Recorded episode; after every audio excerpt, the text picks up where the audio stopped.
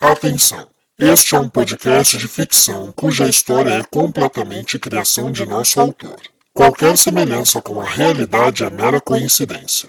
Devemos avisar, porém, que neste podcast poderão haver cenas de violência, agressão, manipulação psicológica e insinuação sexual, e que não é recomendado para menores de 13 anos.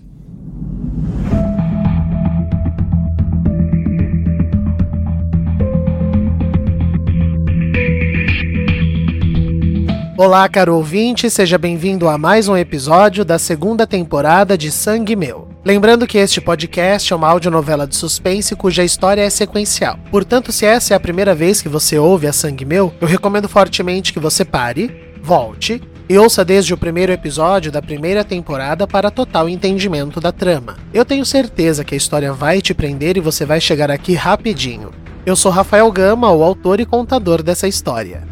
Mas se você já é ouvinte assíduo Sangue Meu, você também não deve esquecer de nos seguir nas nossas redes sociais, mais especificamente no nosso Instagram, arroba novela de ouvir. É através do Instagram que nós publicamos sempre que sai episódio novo, que nós temos interações com o nosso público através dos nossos stories, e através de lá também que você pode falar conosco, mandando uma DM, tirando suas dúvidas, fazendo sugestões. É o nosso canal de comunicação com os nossos ouvintes. Então se você ainda não nos segue, vai lá no Instagram, arroba novela de ouvir, e deixe deixe o seu seguir. Durante essa temporada, nós temos agradecido aos nossos ouvintes que têm feito essa atitude de nos seguir no Instagram. Então hoje eu quero agradecer a Mariana Barbosa, Stephanie Gama e Matheus Marcon.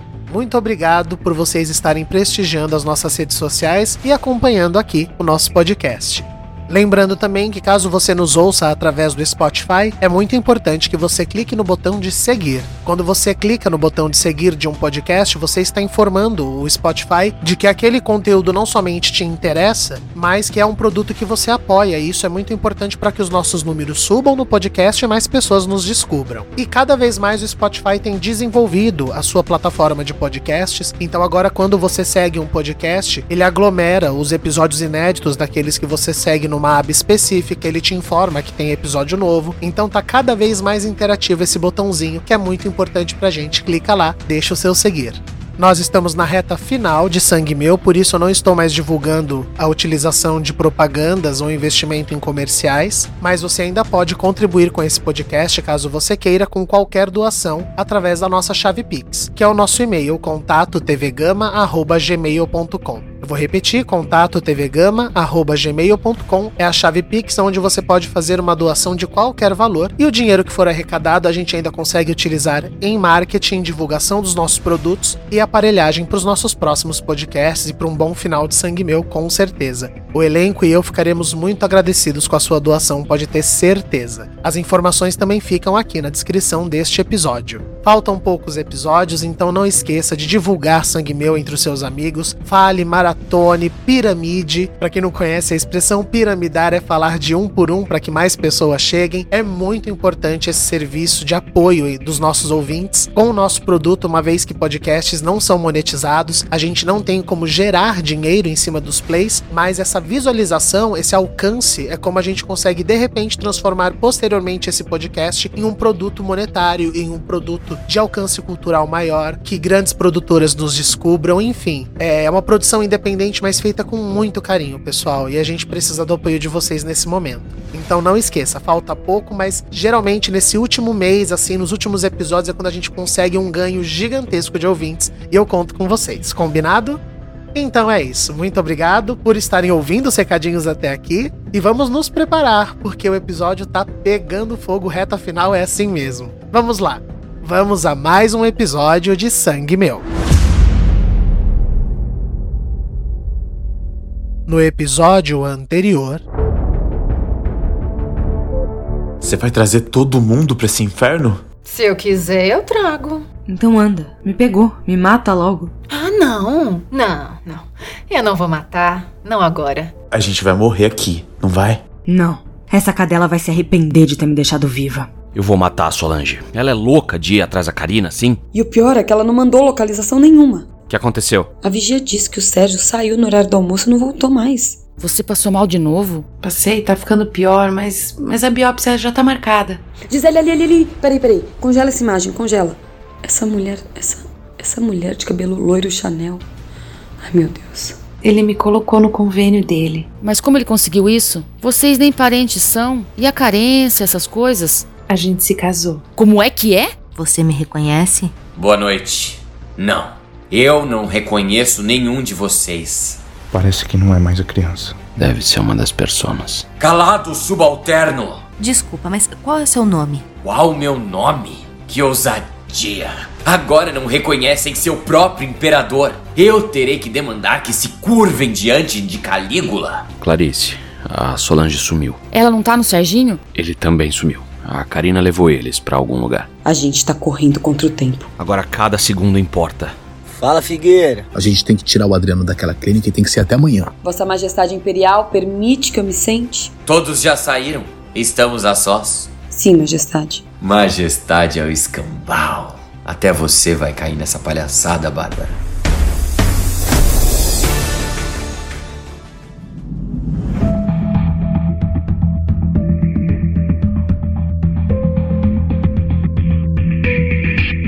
Sangue Meu, segunda temporada, episódio 22 O Pulo do Gato.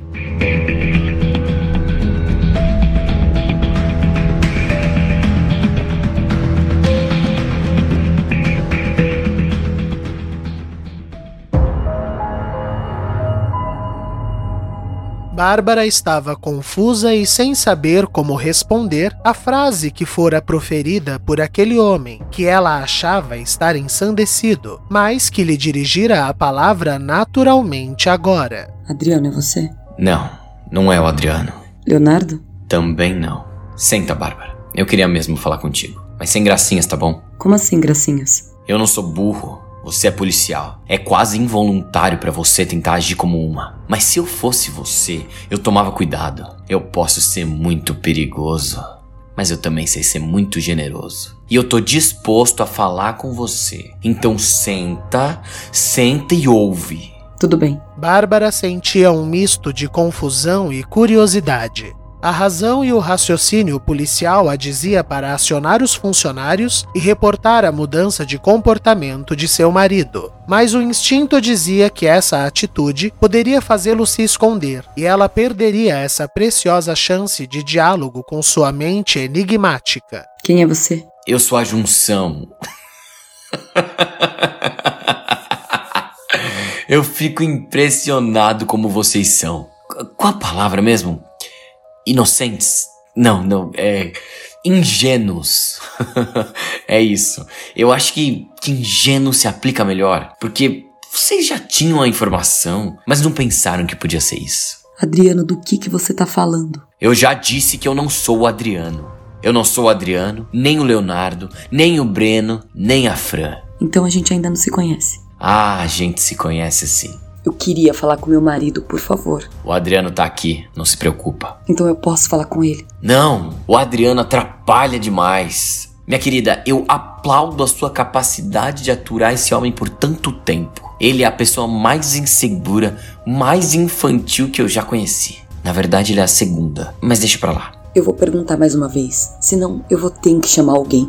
Quem é você? Primeiro, você não vai chamar alguém porque você ama o Adriano. E deixa eu te explicar o que vai acontecer. O Adriano tá aqui, mas tá adormecido. Profundamente adormecido. E se você me contrariar, Bárbara, eu garanto que ele não acorda nunca mais. Você tá acompanhando o que eu tô te falando? Ou você colabora comigo, ou o Adriano já era. Bárbara sentiu cada poro do seu corpo se arrepiar com a sentença dada por aquele homem tão seguro de si e intimidador. Ok, eu vou colaborar, mas será que eu posso saber quem é você? O homem então se aproximou ameaçadoramente de Bárbara, ficando nariz com nariz, os olhos pulsantes encarando o olhar assustado da policial. Jura que não tá me reconhecendo?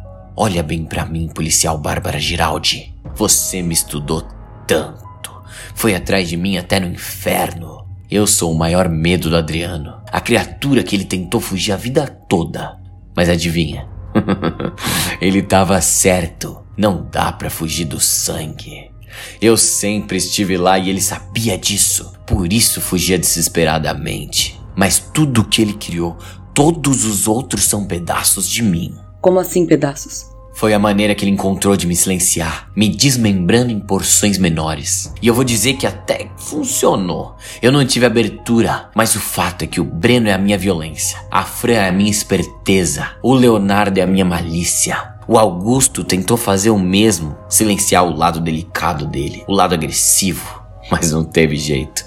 Bárbara, eu sempre apareço. E então a ficha caiu para Bárbara. Ela soube quem era a persona-chefe de Adriano. Eduardo?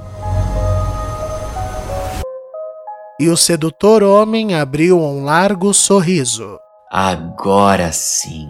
Eu não disse para você? É de sangue. Eu corro nas veias dele assim como eu corria nas do Augusto. E assim como eu corro nas da Eduarda.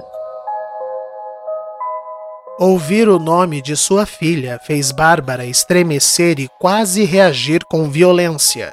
Sua mente virou um turbilhão, tentando compreender como era possível aquela situação. Em qual explicação racional a persona violenta de Augusto se transferira para Adriano. Mas o mais urgente era descobrir o que Eduardo queria ali. E por que você tá fingindo seu Calígula? De onde você tirou isso? O Adriano foi fascinado no Calígula. Fazia sentido. Eu precisava arriscar um comportamento mais fragilizado, menos estruturado. Basicamente, eu preciso que o Adriano pareça um, um maluco de pedra. Isso ajudaria ele em quê? Morrer trancafiado nesse lugar? Se ele, se ele ficar aqui, você também fica, Eduardo. Sabe o que me irrita, Bárbara? Essa é a mania que vocês têm de dar opinião sem saber das coisas. Sempre foi assim. O Adriano mesmo morria de medo de ser eu, mas nunca me conheceu de verdade. Era medo do que ele ouviu falar porque aquela vagabunda da Clarice me transformou num demônio para ele. A Clarice só queria proteger o filho dela. Ó, oh, então ó. tá de parabéns. Deu certíssimo. Mas falando em mãe protegendo o filho, eu sei que você faria de tudo para proteger a sua. E por isso você vai sair daqui afirmando que eu enlouqueci de vez. E por que eu iria mentir e prejudicar o meu marido? Você não estaria prejudicando o Adriano, sua imbecil? Eu só consegui sair do limbo do subconsciente do Adriano e dominá-lo porque ele perdeu o controle da situação. Todos eles perderam. o Adriano matou um homem, Bárbara. No meio do labirinto de informações que vinham chegando, por um momento Bárbara havia se esquecido da denúncia. Então é verdade. É. E agora que vem o pulo do gato, policial. Porque a doença do seu marido não é reconhecida no Brasil. O Adriano pode parar numa cadeia comum. Você sabe disso melhor do que ninguém. Agora imagina o que ia acontecer com a mente frágil e manipulável do Adriano num presídio comum. Olha o que a tal da terapeuta fez sozinha com ele. Infelizmente, Bárbara tinha que reconhecer. Ele tinha razão. Pro Adriano ter qualquer chance de tratamento e acompanhamento, ele precisa ficar num hospital de custódia. Então, um surto psicótico, traços esquizofrênicos podem ser a solução pro seu marido não perder qualquer chance de salvação. Ou seja, ou você me ajuda com a farsa do Calígula, ou boa sorte pro advogado que vai tentar defender uma doença questionável. Mas isso. Isso é crime, Eduardo.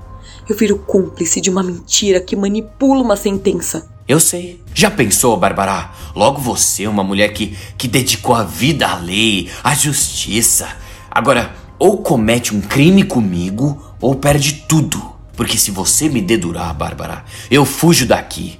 E se eu tiver que fugir assim, eu vou ficar muito, muito bravo.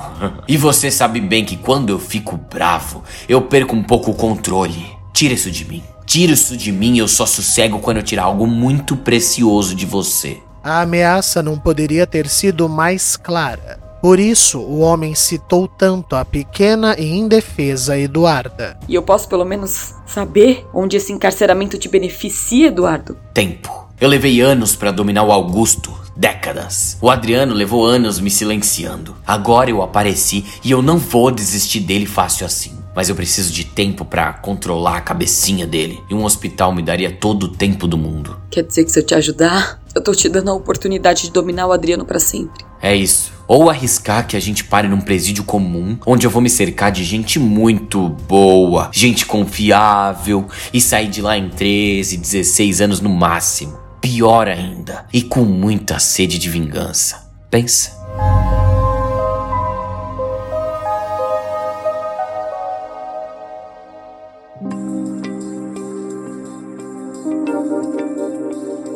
Enquanto isso, no centro Segunda Chance, Júnior havia contatado Karina para informar que Bernadette estava em sono profundo e ela foi encontrá-lo no escritório do local. Nossa, como você tá gostosa assim.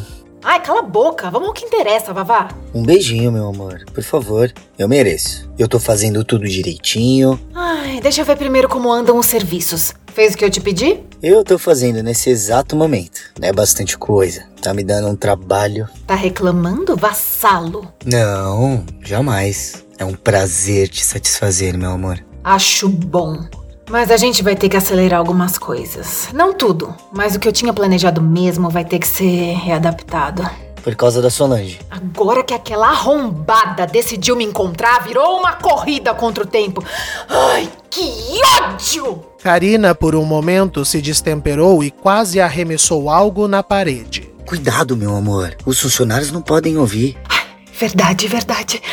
Mas estava tudo tão bonitinho, sabe? Tava direitinho. Eu ia matar um deles por semana aos poucos, até chegar o dia de Natal onde onde o Adriano seria o meu presente. Agora eu vou ter que acelerar tudo e o pior, tentar fazer de um jeito onde eu tenho que estar praticamente em dois, três lugares ao mesmo tempo.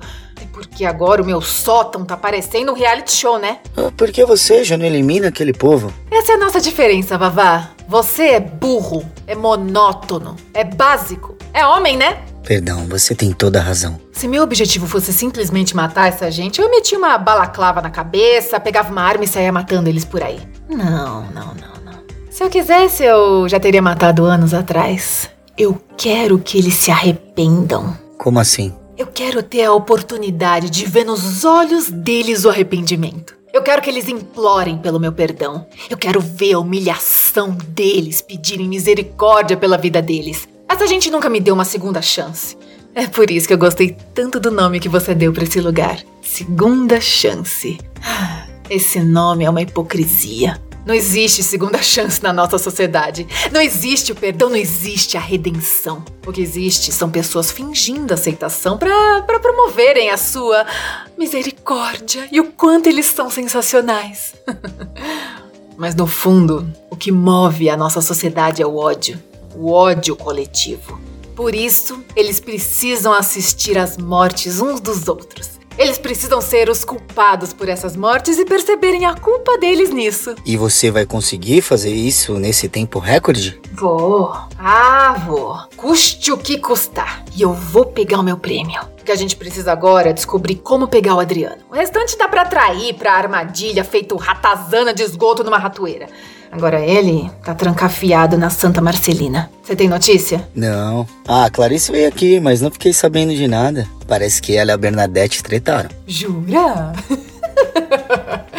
Ai, gosto assim. O caos. Enquanto ninguém souber da gente, o plano não tem como dar errado. E do lado de fora do escritório. Júnior, tá aí? É o Tavares. É, posso entrar?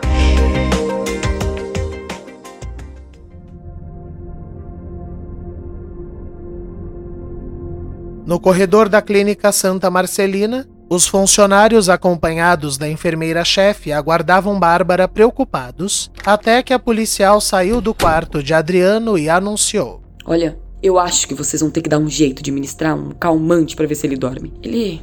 Ele acha que eu sou a irmã dele, a tal da Melônia, sei lá eu. E, e assim que possível, eu queria marcar com o psiquiatra residente da casa para conversar. Eu acho que o Adriano vai precisar de um tratamento mais intensivo.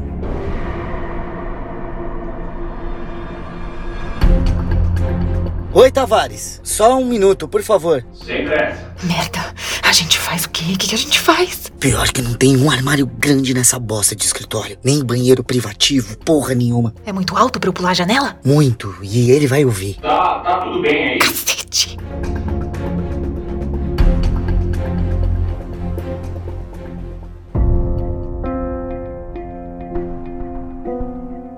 Saindo da clínica em um misto de preocupação, angústia e com a mente em frangalhos, Bárbara decidiu ligar imediatamente para a única pessoa que ela sabia que entenderia a sua situação. Oi, Bárbara, pode falar. Dona Clarice, eu tô saindo do hospital agora e eu preciso falar com a senhora imediatamente. É mais grave do que nós imaginávamos, minha filha. É tão grave que eu acho que só a senhora vai saber o que fazer. Eu nem sei te explicar por telefone, eu preciso te encontrar agora mesmo. Tá, vem pro apartamento, eu tô aqui. E Bárbara saiu em disparada. Pode entrar, Tavares.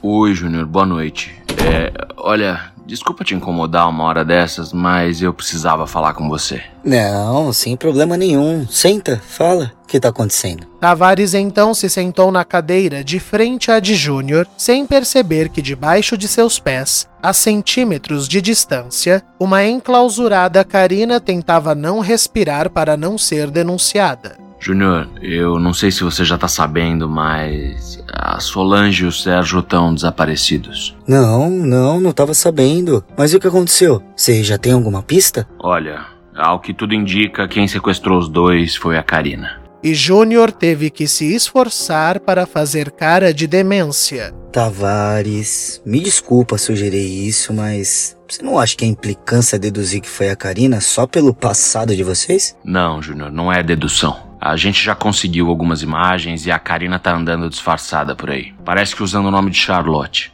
Eu, na verdade, vim aqui pra, pra te alertar, porque, ao que tudo indica, ela já não tem mais medo do perigo. Então ela pode aparecer aqui na Doce Acolher a qualquer momento. Segunda chance. O quê? O nome agora é Segunda Chance. E não se preocupa, Tavares. Nós temos segurança reforçada no nosso instituto. E eu te garanto que se ela tiver a ousadia de dar as caras por aqui, eu te avisarei imediatamente. Eu. eu te agradeço. Como a Solange mora aqui e você e a Karina têm um passado, foi o primeiro nome que me veio à cabeça quando eu pensei em, em alguém que a Karina poderia ir atrás. Júnior, essa mulher não é confiável. Eu te peço, por favor, que você seja esperto para não se submeter às manipulações dela. Tudo bem, tudo bem. Pode contar comigo. Eu posso te ajudar em mais alguma coisa? Não, por enquanto não. Mas me fala, como é que tá a Bernadette? Eu soube que ela anda bem doente. Pois é, e ao que tudo indica é câncer e está no estado avançado. Mas eu tô oferecendo para ela os melhores médicos, tudo do bom e do melhor pra gente se livrar disso logo. Eu posso falar com ela? Ela tá repousando no momento. É, a Clarice me falou que parece que rolou até casamento. Foi a saída que a gente encontrou. Olha, Tavares, eu- eu sei que isso não é correto e que você pode não apoiar a decisão, mas eu, eu peço, por favor, por favor mesmo, que todos vocês coloquem a saúde da amiga de vocês na frente de tudo. Eu, eu vou fazer o possível e o impossível para Bernadette ficar melhor.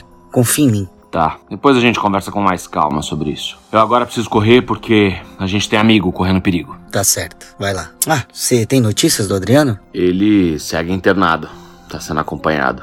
Mas eu não vou mentir pra você não, a situação piorou. Sério? O que aconteceu? Olha, Júnior, se eu não tivesse visto com os meus próprios olhos, eu diria que é mentira. Mas o Adriano tá completamente ensandecido. A- agora ele garante ser o imperador romano Calígula.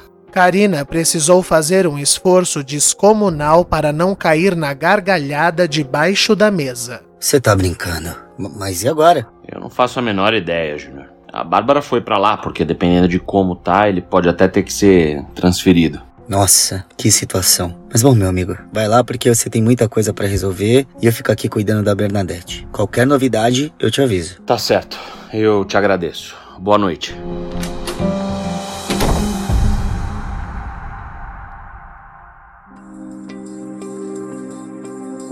E o delegado se retirou, enquanto Karina aguardava algum tempo até ser seguro ela sair debaixo da mesa. Pronto, o carro dele já tá saindo. E a mulher se levantou chorando de rir. Pariu! Quando eu não achava que podia ficar melhor, agora o Biruta tá achando que é o Calígula! Se bobear amanhã, ele acorda achando que é a Xuxa! Ou seja, o Adriano já era, né? Não, não, meu querido vassalo. O nosso Robocop gay trouxe uma informação muito importante.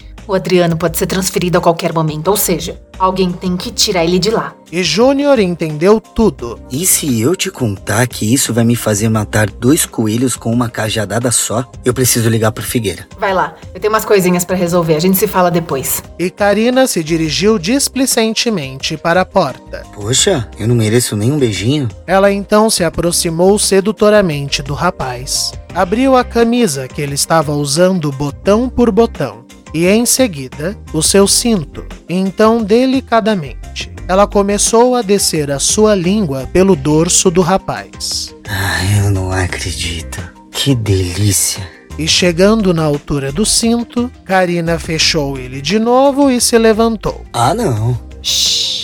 Primeiro tiro Calígula do hospício para mim. Depois eu te recompenso. E a mulher foi até a porta por definitivo. Ah, hoje, quando você estiver deitado do lado da moribunda de Jesus, pensa que esse tempo todo eu tava aqui sem calcinha. Sacanagem isso, hein? E ela saiu. Intervalo comercial. Redenção é a cidade perfeita, desde que você não fique muito tempo nela. O que tá acontecendo aqui? Eu mato ela e o desgraçado do marido dela. Eu não tenho medo de vocês, Naomi. Escuta aqui, seu imbecil medroso. Não existe essa história de sobrenatural, de espírito, intervenção divina. Beije meus pés, servo! Não toquem na minha filha! Eu vou explicar onde eu quero chegar com isso. Tem mais nessa história. Uma novela de mistério com mais de 20 mil ouvintes. E você ainda não é um deles? Procure Enlace na sua plataforma de podcast favorita. A primeira temporada já se encontra completa. Eu tenho certeza, você não vai se decepcionar. Voltamos com Sangue Meu.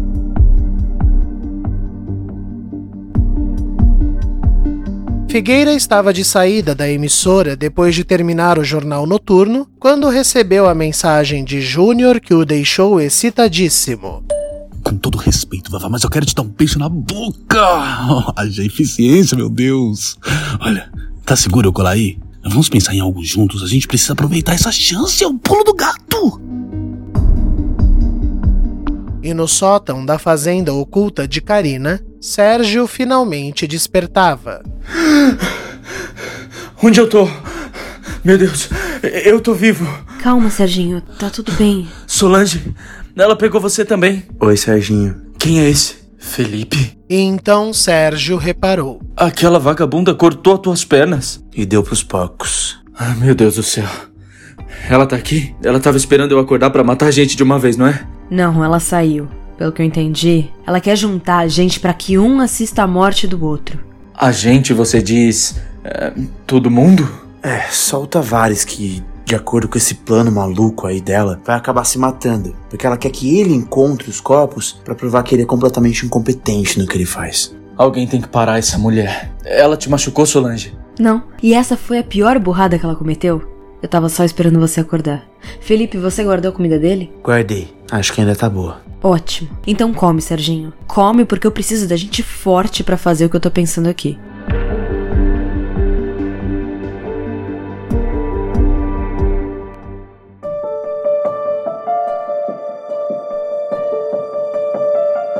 Em seu apartamento, Bárbara contou tudo para Clarice, que pediu um tempo para pensar. A constatação de que Adriano agora se identificava como Eduardo fazia o passado voltar como um monstro à espreita. Um monstro que Clarice acreditava ter ela mesma matado três anos atrás. Ai, dona Clarice, olha, desculpa, mas eu não consigo entender. O Eduardo, ele não era uma criação da cabeça do Augusto. Claro que é. Bárbara, eu vi a mudança acontecer diante dos meus olhos. Eu sei que não era invencionice, não era fingimento. Assim como eu sei que o Adriano não seria capaz de fazer isso. Pois é, dona Clarice. Esse é o problema. O que o dito Eduardo agora sugeriu é verdade. O transtorno dissociativo de identidade não é uma síndrome reconhecida no nosso país. Exatamente porque muitos questionam se, se não é fingimento, encenação. É uma linha muito tênue e estranha que separa um psicopata criativo que inventaria essas personas para se safar de problemas e uma pessoa, uma pessoa com crises reais de identidade. Ou seja, isso pode fazer o Adriano passar de vítima para culpado. Exatamente, mas nós duas conhecemos o Adriano. A gente sabe que não é fingimento. O que eu não consigo entender é em qual lógica ele assumiria uma identidade que não é dele. É isso que eu também não consigo entender.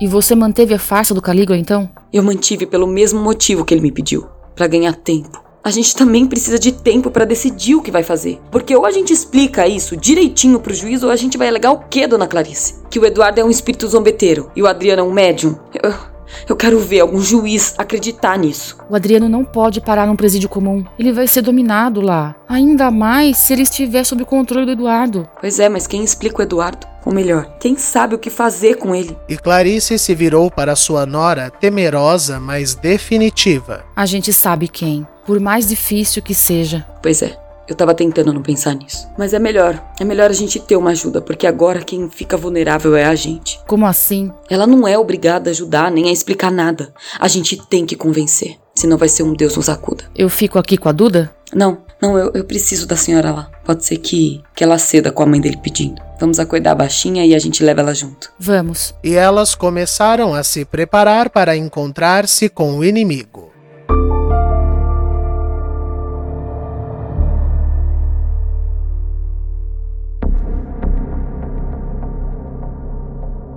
No centro, segunda chance, Figueira chegava com tudo, feliz como uma criança no Natal. Então quer dizer que desgraçado enlouqueceu de vez. É o que ele diz, né? Vai saber. Eu não confio no Adriano nem ferrando. Eu muito menos, Júnior. Eu tenho certeza que esse cara é o nosso assassino. Pelo menos das cenas que tem as páginas do meu livro.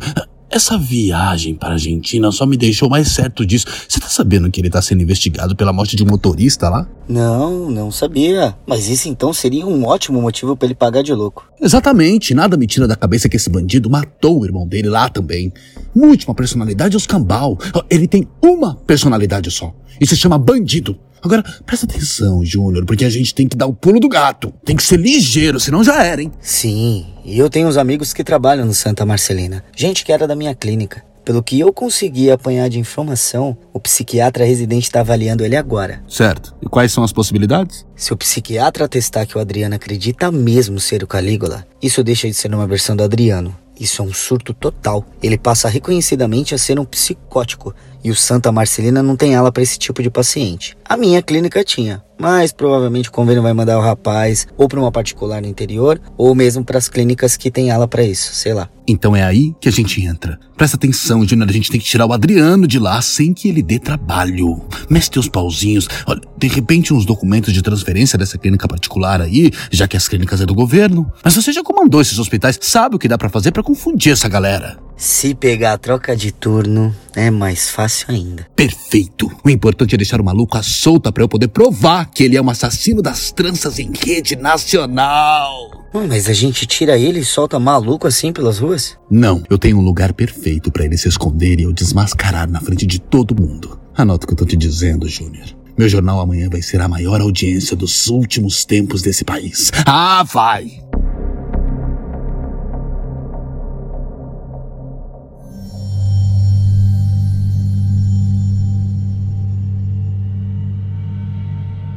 E no sótão, Solange terminava de explicar o plano que havia tido. Mas Solange, isso é muito arriscado. Se não funcionar, a, gente tá entregue aos leões. Ou no caso dela, aos porcos, né? Ela mata a gente na mesma hora. Meninos, pelo amor de Deus, vamos ser realista. A gente não vai sair daqui vivo de jeito nenhum. Felipe, se ela não te matar, vai te escravizar nessa cadeira de rodas preso aqui em cima pela vida toda, se o planinho dela der certo. Ou a gente vai com tudo pra cima dela, ou é sentar e assistir o outro morrer de graça. É, você tá certa, Solange. Ou vai ou racha. E nós somos três também, né? É, quer dizer, dois e meio agora, né? Ei, você nunca mais fala isso? Você não é menos do que era antes. Muito pelo contrário. Você tá aqui forte, determinado e lutando pela sua vida, Felipe. Não eram as suas pernas que te faziam ser o que você era. E foi o maior erro da Karina. Foi o maior erro dela, porque ela subestimou a nossa força. Ela realmente achou que amarrar a gente, que te mutilar, era o suficiente pra gente virar o bichinho dela. Mas não é. Essa vagabunda vai chegar aqui cheia de confiança. E quando a gente tá muito confiante é quando a gente baixa a bola. Mas é aí que vem o pulo do gato. Presta atenção em como vai funcionar. E Solange passou seu plano em detalhes para seus comparsas.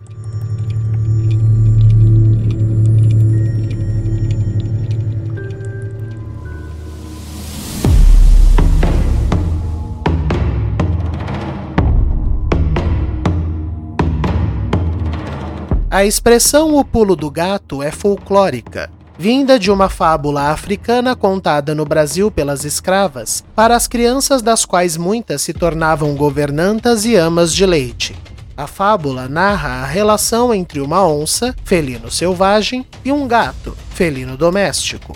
Na história, a onça, agindo com superioridade e desdém sobre o frágil e dócil gatinho, diz que vai ensiná-lo seus truques para que o gato seja mais forte. Porém, o objetivo da onça é o de sabotar o gato para devorá-lo. O gato obedece e reproduz os movimentos da onça. Mas quando esta vai devorá-lo, o gato dá um pulo que a onça não sabe dar e sobe em uma árvore, coisa que a onça não sabe fazer. Derrotada, a onça pergunta como ele fez aquilo, e a resposta do bichano é que a onça pode saber muito, mas ela não sabe o pulo do gato. Desde então, no Brasil, a expressão é usada para quando pegamos alguém de surpresa, uma ação inesperada que você não vai explicar para a pessoa, porque é ela que fará toda a diferença, no momento certo e na hora certa.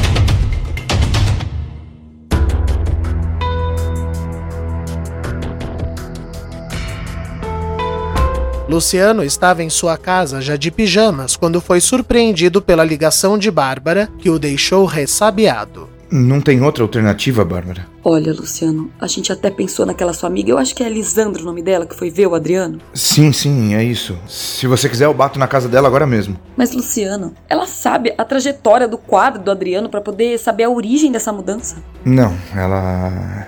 Ela poderia dar um parecer, mas. Mas só tem uma pessoa que que conhece a doença do Adriano em detalhes. Pois é, foi o que a gente pensou. Você me encontra na delegacia? Pode deixar, eu tô indo para lá. E o médico foi se vestir, sabendo que estavam pisando em gelo fino com essa atitude.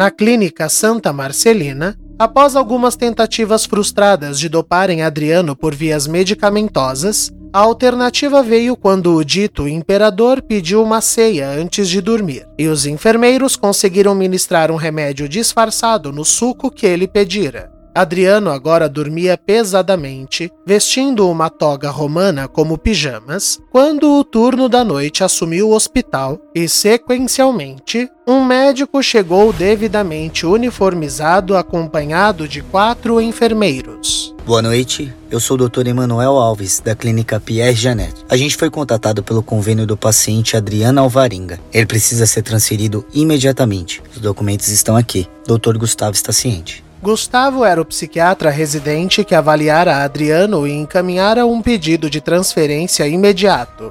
Júnior ficou sabendo disso por um dos enfermeiros com quem tinha uma amizade antiga e entrou em contato com a Clínica Santa Marcelina, se passando como responsável pela Clínica Pierre Janet, que ficava no interior de São Paulo e tinha alas especializadas, dizendo já ter aprovação do convênio para a transferência imediata do paciente. Gustavo então disse que, tendo a liberação da esposa, ele não se opunha em fazer aquilo o quanto antes, uma vez que Adriano e o burburinho causado na porta de sua clínica vinham dando muito trabalho para suas equipes. Júnior então forjou os documentos e a autorização de Bárbara para buscar o paciente.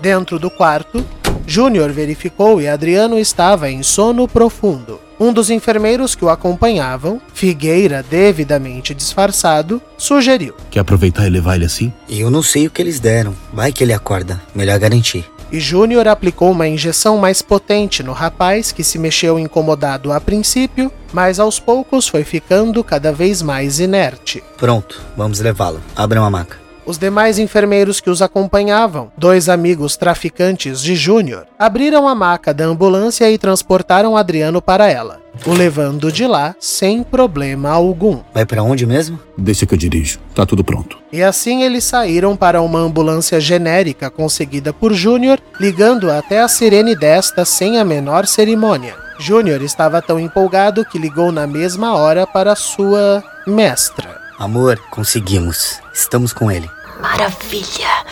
Não perde ele de vista, hein? Deixa o Figueira achar que tá dominando a situação. Depois eu entro para acabar com tudo.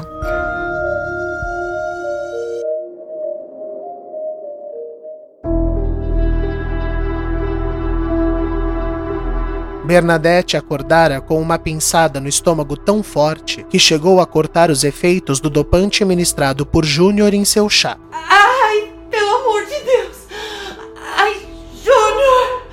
Mas o rapaz não estava em casa. Em dores intensas, tropeçando em suas próprias pernas, a mulher tentava sair de seu quarto para pedir ajuda.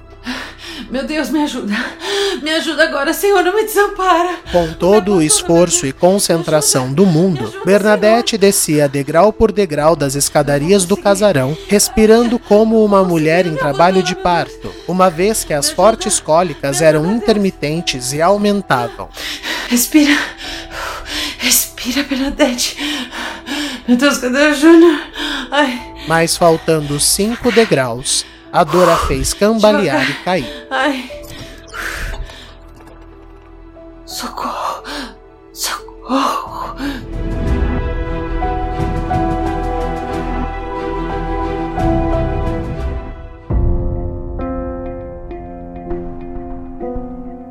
E na delegacia, Bárbara chegava com Clarice se encontrando com Tavares. Tá aqui ainda, chefe? Eu tava de saída. A nossa equipe descobriu que a tal Charlotte alugou um carro uns dias atrás. Eu pedi rastreio da placa, em radares, pedágios, onde for. Agora eu vou dormir que eu tô quebrada. Mas o que, que você está fazendo aqui com a Dudinha? Eu preciso falar com a Bibiana, chefe. O que, que aconteceu agora, gente? O Adriano agora diz ser o Eduardo. Ué, então o Calígula passou? É mais delicado que isso, chefe. Mas o problema é que o Eduardo não é criação dele. Então pode ser algo mais grave do que o transtorno que ele tem? A gente não sabe. E acho que só a bendita da Bibiana vai saber. Nesse momento, o doutor Luciano chegava apressado. Pronto, pronto. Eu cheguei. Eu pedi pro Luciano ajudar. Quem sabe com pressão de todo lado ela cede. É, ela não é obrigada a ajudar nem explicar nada. Ela tem o direito de silêncio. Pois é, mas o silêncio dela pode matar meu marido. Querem que eu vá junto? Eu acho melhor não, delegado.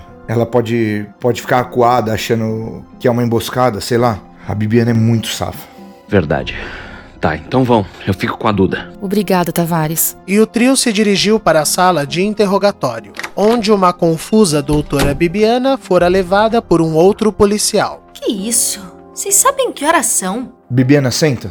Eu não vou sentar porcaria nenhuma, eu não tenho nada para falar com vocês. Guarda, me leva pra cela, por favor. Bibiana, eu sou a Clarice, a mãe do Adriano. Bibiana se virou num misto de interesse e vergonha. O que você fez com meu filho, eu não sei se tem conserto. Mas isso não significa que você não possa tentar ajudar. Pra quê? Pra bancar a boa samaritana e continuar trancafiada? Pra ficar implorando por perdão? Eu já expliquei mil vezes que eu não tinha o intuito de prejudicar o Adriano. Eu não fiz nada querendo danificar a cabeça dele. Agora, se vocês não querem acreditar em mim, se querem me rotular de vilã da história, aí o problema é de vocês. Você saiu de casa para isso, Luciano? Pra puxar o saco da policialzinha? Eu vim para me certificar de que você iria ouvi-las, Bibiana. A coisa piorou. Pior que o Calígula, ele virou o quê? Um bicho agora? O Calígula é uma farsa, Bibiana. Ele confessou para mim. A informação fez Bibiana ficar mais interessada. Você tá falando sério? Mas por que, que ele tá fingindo? Para se livrar da cadeia. Mas não é coisa do Adriano. É o Leonardo? Não. Ele disse o Eduardo.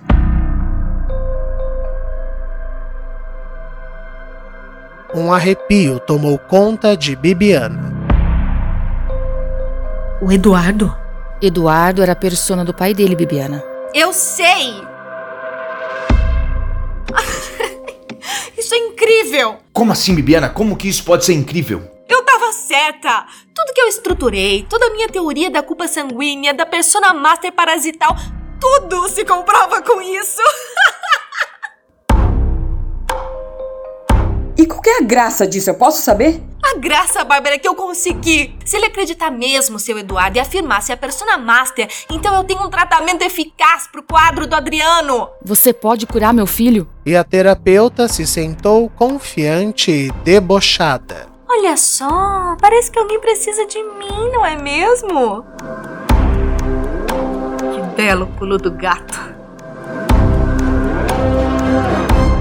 Fim do episódio. Hush, hush, sweet Charlotte, Charlotte, don't you cry. Você acaba de ouvir Sangue Meu. Roteiro e criação de Rafael Gama. Elenco fixo: Aline Neves, Aline Penteado, Bruno Soares, Gabriel Vernucci, Giovanni Pilan, Ellen Kazan, João Paulo Lourenço, Júlia Zan, Mariana Guazelli, Rafael Alvim, Tássia Melo, Vinícius Torres e Vitor Nono. A identidade visual da segunda temporada de Sangue Meu é de Julia Zan. Siga nosso perfil no Instagram, arroba novela de ouvir, e fique por dentro de tudo. Para doações por Pix, utilize o nosso e-mail, contato tvgama.gmail.com. Eu espero vocês na semana que vem. Até lá, se cuida! Hush, hush, sweet child, I'll love you